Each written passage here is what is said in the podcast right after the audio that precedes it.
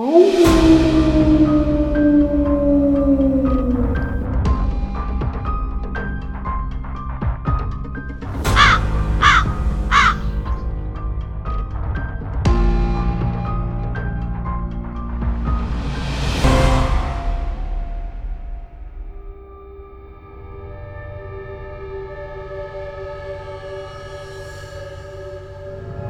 jovem músico de 23 anos, com uma carreira crescente e promissora, é encontrado morto dentro de seu carro, a poucos metros de seu apartamento em Hollywood. Hoje vamos contar a história de Robert Gaston Fuller e as misteriosas circunstâncias de sua morte, que dividem opiniões até os dias de hoje. Crime, acidente ou suicídio? E aí, cara pálida, voltamos. Está no ar o episódio 87 de Sexta 13 e se Exu quiser, agora é para ficar. Então vamos lá.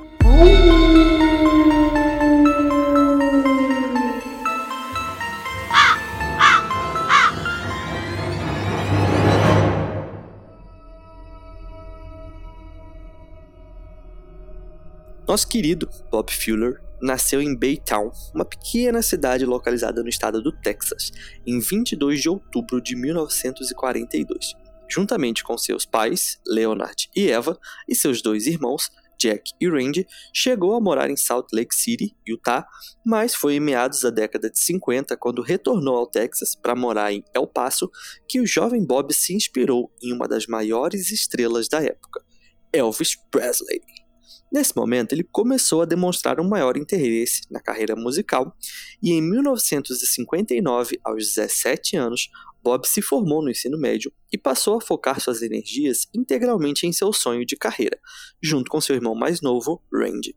Em 1962, o jovem Pimpão formou sua própria banda, chamada Bob Fuller 4, o quarteto de Bob Fuller em tradução livre, e logo despertou a curiosidade dos moradores de El Paso.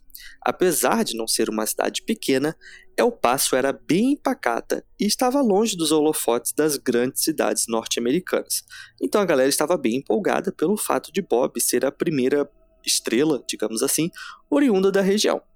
No início, a banda tocava músicas no estilo que era conhecido como surf music, mas logo seguiu rumo ao rock and roll, inspirada pela crescente desse gênero musical na época, principalmente com a ascensão dos Beatles.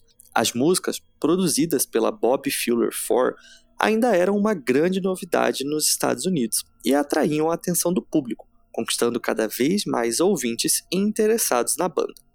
Em 1964, eles receberam uma generosa proposta para gravar seus hits com a Delphi Records, dona da Mustang Records, que cuidava diretamente do contrato da banda o que contribuiu para o lançamento dos primeiros grandes sucessos do grupo, como Let Her Dance e principalmente a música que ficou conhecida como carro-chefe do grupo, I Fought the Law, que entrou para o top 10 no país, trazendo reconhecimento e prestígio nacional para o quarteto. Andrezão, você coloca um trechinho aí pra gente ouvir, por favor?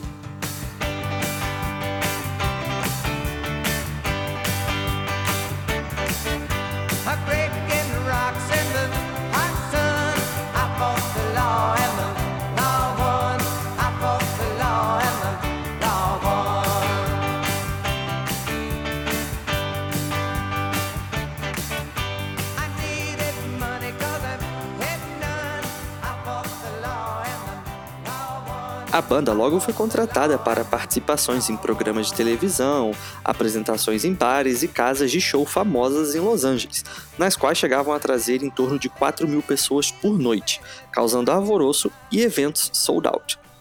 Em 1966, o grupo continuava crescendo e seu líder, Bob Fuller, tinha cada vez mais interesse pela vida em Los Angeles, se aproximando de eventos com celebridades e buscando cada vez mais visibilidade e fama para sua carreira musical. Nessa mesma época, começaram a surgir rumores alegando que Bob estaria se envolvendo com mais influências do cenário underground de Hollywood, associando o rapaz de apenas 23 anos a eventos com drogas e prostituição. Mas, apesar dessas fofocas, e da gente saber que a década de 60 era completamente sexo, drogas e rock and roll, nada disso foi comprovado. Na madrugada de 18 de julho de 1966, Bob recebeu uma ligação e avisou a sua mãe que precisava sair, mas que não demoraria muito para voltar. Por isso, Eva Fuller achou muito estranho quando, 12 horas depois de ter saído, o cara ainda não tinha aparecido novamente. Algumas testemunhas disseram que viram um carro branco dirigindo rápido e rondando a região em torno de 4 horas da manhã naquela noite. A mãe de Bob chegou a ligar para alguns amigos próximos do músico e perguntar sobre o paradeiro de seu filho quando ele não voltou para casa, mas ninguém tinha informações a respeito. Uma dessas ligações foi feita para Melody, possível envolvimento amoroso de Bob na época, que também alegou não tê-lo visto, mas falaremos dela em detalhe mais para frente. Foi então que, por volta das 5 horas da tarde, Eva percebeu que o carro de Bob estava estacionado na rua onde moravam. Quando foi até lá ver, ela percebeu rapidamente um cheiro forte de gasolina no local, mas o pior ainda estava por vir. Quando abriu a porta do veículo, encontrou o corpo de seu amado filho, já sem vida. Bob tinha marcas de arranhões em seus braços e alguns hematomas espalhados pelo corpo, como se tivesse sido arrastado pelo asfalto. Ele também tinha um machucado na sobrancelha, com sangue aparente, e seu rosto estava repleto de gasolina. Ele estava muito machucado, com sinais de espancamento. O legista de Los Angeles, Jerry Nelson, realizou a autópsia e, de acordo com Jim Kuipers, o relatório afirma que o rosto, o peito e as laterais de Bob estavam cobertos de hematomas petequiais, provavelmente causados pelo vapor da gasolina e pelo calor do verão. Ele não encontrou hematomas, ossos quebrados ou cortes, nenhuma evidência de espancamento, o que é contraditório com outras fontes. Um recipiente com gasolina e uma mangueira foram encontrados dentro do carro junto ao corpo do músico. Porém, um dos policiais apenas retirou essas evidências e as jogou fora como se nunca tivessem existido, o que levantou suspeitas sobre a seriedade da polícia em relação ao processo investigativo.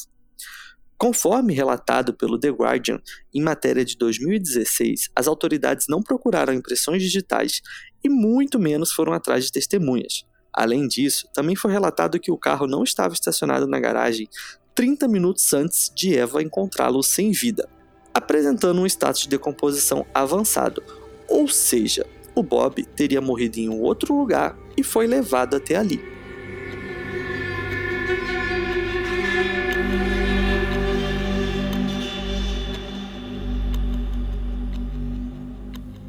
Mas ok, agora vamos falar sobre as teorias que rodeiam a morte do Bob Fuller.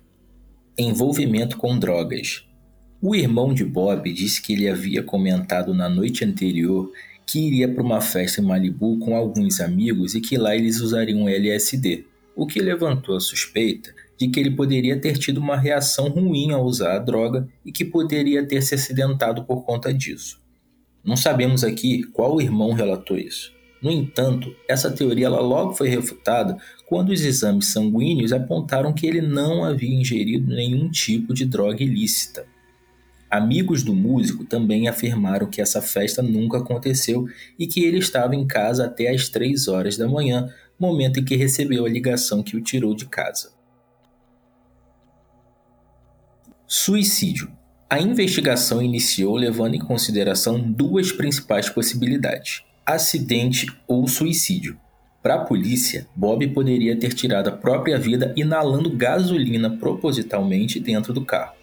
Essa hipótese foi associada ao possível uso de drogas com resultados negativos que poderiam ter perturbado o cantor, visto que, antes do seu falecimento, ele não aparentava comportamentos depressivos.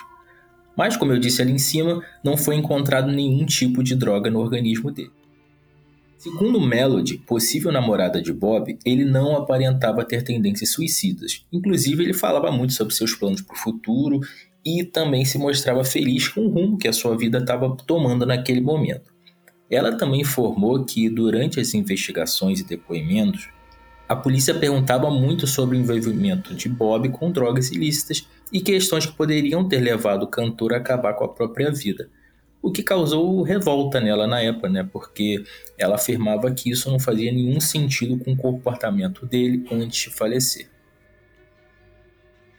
Família Manson.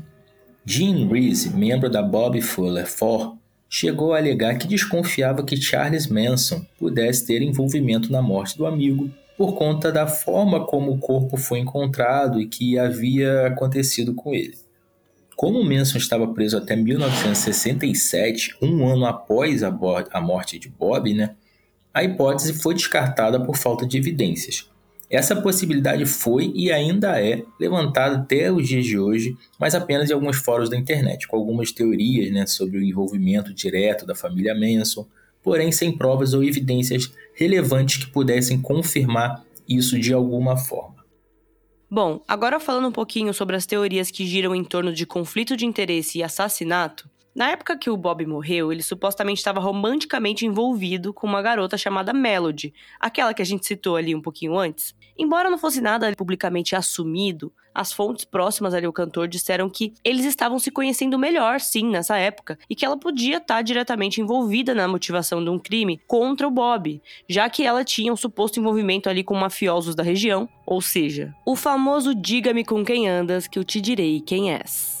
Décadas depois da morte do Bob, a Melody chegou a se pronunciar e dar entrevista dizendo que ela era apenas uma confidente dele e que a relação deles era muito mais voltada para conversa, conselho, desabafo e não uma coisa amorosa em si. Um fato curioso e inegável é que a Melody era muito próxima de um cara chamado Larry, o maior investidor da Delphi Records, que é a gravadora que investia semanalmente na divulgação de I Fought the Law, o maior sucesso da Bobby Fuller 4. Antes do falecimento do líder do grupo, ele e o irmão dele demonstraram insatisfação com a falta de transparência sobre o lucro proveniente do hit, já que o retorno financeiro não estava sendo proporcional ao sucesso da música.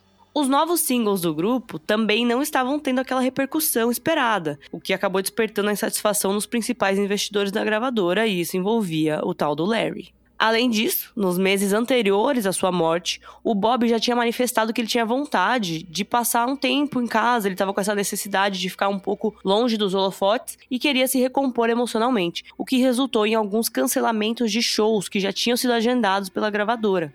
Ele também chegou a manifestar que gostaria de ter um controle maior sobre o processo criativo e de produção das músicas, mas a gravadora adotou uma postura de que eles deveriam jogar o jogo e seguir com as recomendações deles, da gravadora, alegando questões contratuais para que ele mudasse de postura. Segundo Randy, o irmão e companheiro de banda do Bob, nesse mesmo contrato existia um seguro de vida de 800 mil dólares para o Bob. E para os outros membros da banda já girava ali num valor em torno de 100 a 200 mil dólares. O beneficiário direto desse seguro era ninguém mais, ninguém menos que o Larry, que era o maior investidor da gravadora e era amigo próximo da Melody. Inicialmente, a morte do Bob girava em torno de suicídio ou acidente, mas caso ele tivesse tirado a própria vida dele, o seguro não ia poder ser utilizado. E aí, curiosamente, dois meses após o seu falecimento, a hipótese principal da investigação passou a ser morte acidental por inalação de fumaça de gasolina. Estranho, né? Tá, mas por que matariam alguém que poderia render muito mais que os 800 mil dólares do seguro para a gravadora em seu próximo álbum?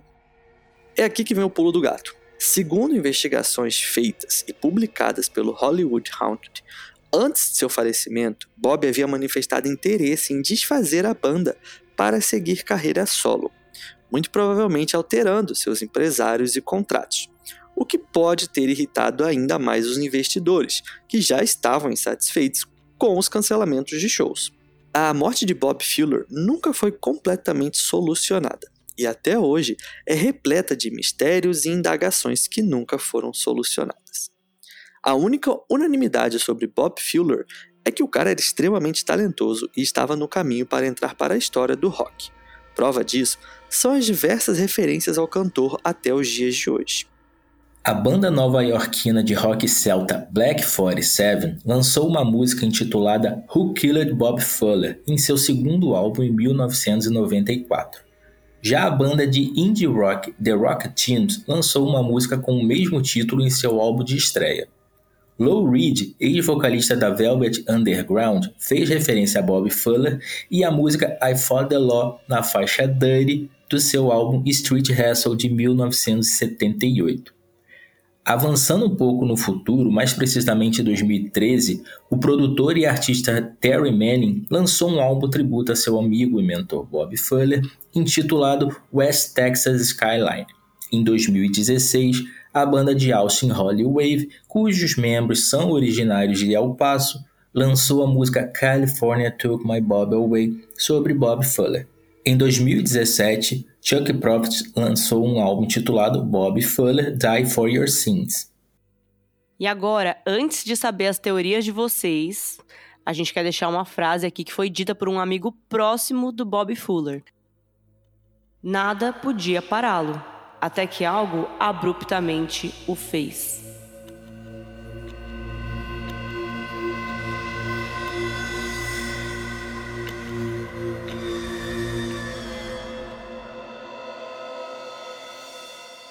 Vou começar pela minha teoria. Antes de mais nada, agradecer a Carol aí pelo roteiro. O roteiro ficou top. Não conhecia esse caso. É o terceiro caso de, de músico misterioso que morreu de forma misteriosa que a gente traz aqui. Só que, curiosamente, um desses casos simplesmente foi apagado do podcast. Não sei o que, é que aconteceu. Mas o episódio 66, a gente contou a história lá do Richie alguma coisa. E o episódio 67 a gente contou da morte do Brian Jones, do Rolling Stones, né? E esse episódio, 67, ele simplesmente foi apagado. Não sei o que aconteceu, não recebi Sumiu. nenhum aviso no e-mail. Exato, não recebi aviso no e-mail, não recebi nada, o episódio sumiu e eu só fui ver isso, tipo, semana passada. Então, enfim, não sei o que aconteceu, mas esse é o terceiro episódio que a gente fala de um músico que morreu de forma misteriosa. Olha só, é assim como o Richie, o episódio sumiu sem deixar vestígios. É, A exatamente. gente, vai ter, a gente vai ter que fazer um episódio sobre o mistério do episódio desaparecido. Exatamente. tipo isso. Tipo isso. Exatamente. Eu Investigando o que, que aconteceu com o episódio 67 do podcast Sexta 13, que desapareceu. Mas enfim, a minha teoria sobre o caso de hoje. Eu acredito na teoria da gravadora, tá bom? Quando a gente tá falando assim desses músicos, desses artistas, assim, acaba que o dinheiro é uma parada muito, muito, muito importante ali, muito denominante ali no meio. Então eu realmente acho que se o Bob queria desfazer a banda, queria seguir carreira solo dele, ia trocar de empresário, ia trocar de gravadora, eu realmente acho que as pessoas da gravadora seriam capazes de matar ele para ganhar esses, esse dinheiro do seguro. Acho que a prova disso, não, não prova, né? Acho que não não é prova de nada, né? Mas aí quem curte aí um pouquinho de rap aí, tá ligado o que rolou ali nos anos 90 com o Tupac e com o Big, B.I.G., eu quase esqueci o nome do cara, é o B.I.G. Então tá ligado a treta que rolou e que tinha gravadora envolvida no meio, que tinha outros rappers envolvidos no meio. Então eu não duvido de nada. Dá um episódio isso aí também, hein? Coisas Nossa, um episódio bom, né? Bom, Dá mesmo. Dá bom. Mas eu concordo, viu, Cris? Eu acho que foi muito nessa linha. é, fazendo toda a pesquisa e, vendo o que fazia sentido, assim, é, eles tentam construir uma história de que ele estava envolvido com, ah, não, ele estava indo para festas underground e metido com bebidas e sei lá o quê. É, mas não, eu acho que na real foi muito conflito de interesse e na época tentaram, eu acho que tentaram dar um susto nele numa- e perderam a mão ali. Mas eu acho que foi hum, conflito de interesse mesmo. Minha opinião, né? Pô, dando meus cinco centavos aqui, eu acho que foi um pouco do que vocês falaram. Acho que a ganância acabou matando o Bob, porque toda essa questão assim de sair de gravadora isso envolve muito dinheiro e tal. Eu acredito também que a Melody, a potencial possível talvez namorada dele, o caso, o rolo, possa estar envolvida também, porque como a gente falou aí no episódio, a Melody ela era próxima do Larry, então e também era envolvida com mafiosos da região. Então, será que o Larry também não pode estar envolvido com esses mafiosos? Então, eu não posso apontar nada e tal, mas eu acho que talvez, quem sabe, a Melody possa ter se aproximado do Bob com o intuito mesmo de já tinha um plano ali por trás e tal. É, ele queria desfazer a banda e tal, então rolou essa aproximação. Não sei se talvez se a Melody é, tentou fazer a cabeça dele para não fazer isso e tal. Mas eu acho que a ligação ali que ele recebeu na casa ali provavelmente foi da Melody. E ela meio que levou ele para uma emboscada. E aí. E o resto é a gente não vai saber nunca, mas eu acho que acredito que o pessoal da gravadora, o Larry, vai estar. esteve envolvido nesse caso, né? Mas é tipo assim, dinheiro no meio de tudo, né, cara? Dinheiro acaba com com relacionamentos e tal. Eu acho que foi isso que acabou matando o Bob Fuller. Boa, boa. E só um, uma piadoca aqui, né?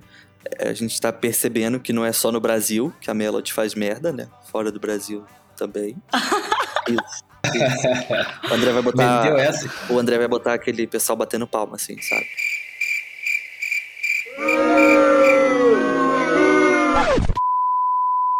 Uma coisa aqui, antes da Carol falar, eu acabei de fazer, é, não de cabeça, tá? Mas usando um site, eu acabei de fazer a conta da inflação aqui. Vou perguntar pra vocês dois. Bruno, você tem ideia de quanto 800 mil dólares em 1966 valem hoje em dia? Isso é uma ideia? Cara, eu acho que eu não tenho ideia nem de quanto vale hoje. Quanto mais em 1960 é pouco, cara. Tipo, Tá, chuta. faço ideia. É Chuta. muito dinheiro pra nossa cabeça. É Carol, muito dinheiro, chuta, cara. então. Quanto você acha que 2 vale? milhões de dólares. Não. 6 milhões de dólares. Pelo amor de Deus. Caramba. Ou seja, como se hoje, se um cantor hoje morresse, a gravadora ganharia 6 milhões de dólares. O cara era valioso. Cara, é aquilo também, né? O... Naquela época, eu acho que as coisas eram muito mais mafiosas do que são hoje em dia. Até que hoje em dia a gente tem muito problema, né? Muita gente é, fazendo crimes por nada e tal, mas eu acho, eu tendo a acreditar que naquela época as coisas aconteciam mais.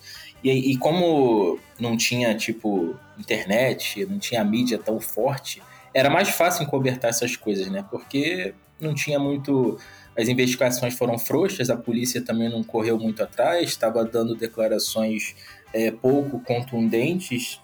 Então, então eu levo a crer que possa ter sido isso mesmo. Cara. Sim. É, eu- acho que é igual a história do Brian Jones, né? O episódio 67, que foi apagado, sem aviso. Uhum. Que, tipo, a polícia, ah, ele é um bêbado, drogado, que só faz besteira, então a gente nem vai investigar. Morreu, que pena que ele morreu. É, sabe? A polícia, naquele caso, É, e naquela época ninguém podia discordar muito, É, né? Não tinha. é a cultura não da tinha- época, né? Não, o fato do cara ter Exatamente, jogado a exatamente. prova no lixo foi muito um descaso. Foi um absurdo. Exato. Então todos concordamos aqui que todos temos a mesma teoria, né? Que foi a gravadora. Sim, estamos de acordo.